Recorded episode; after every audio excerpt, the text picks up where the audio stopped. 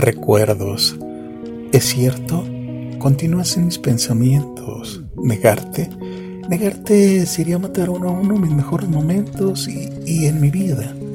En mi vida aún no quiero eso. No es que me guste sentir esta nostalgia de respirarte sin tenerte, pero este corazón tan viejo y cansado aún no ha dejado de quererte. Porque cuando creo que he dejado de extrañarte, vienes hasta mí en forma de canciones y de nuevo, de nuevo me da por suspirarte. Así es esto de recordarte, de sentirte, de vivir para llenar mi alma con lo nuestro, aun y cuando esto signifique caer en el vacío de morir cada instante por tu silencio. Porque no mueran los recuerdos, solo cambian los momentos.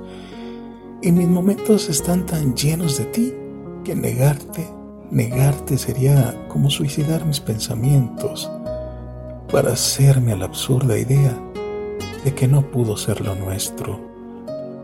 Porque seguiré escribiendo y sin embargo, sin embargo no leerás ni escucharás jamás de este sentimiento que nace por ti y que muere por no sentir una sola vez el calor de tus besos.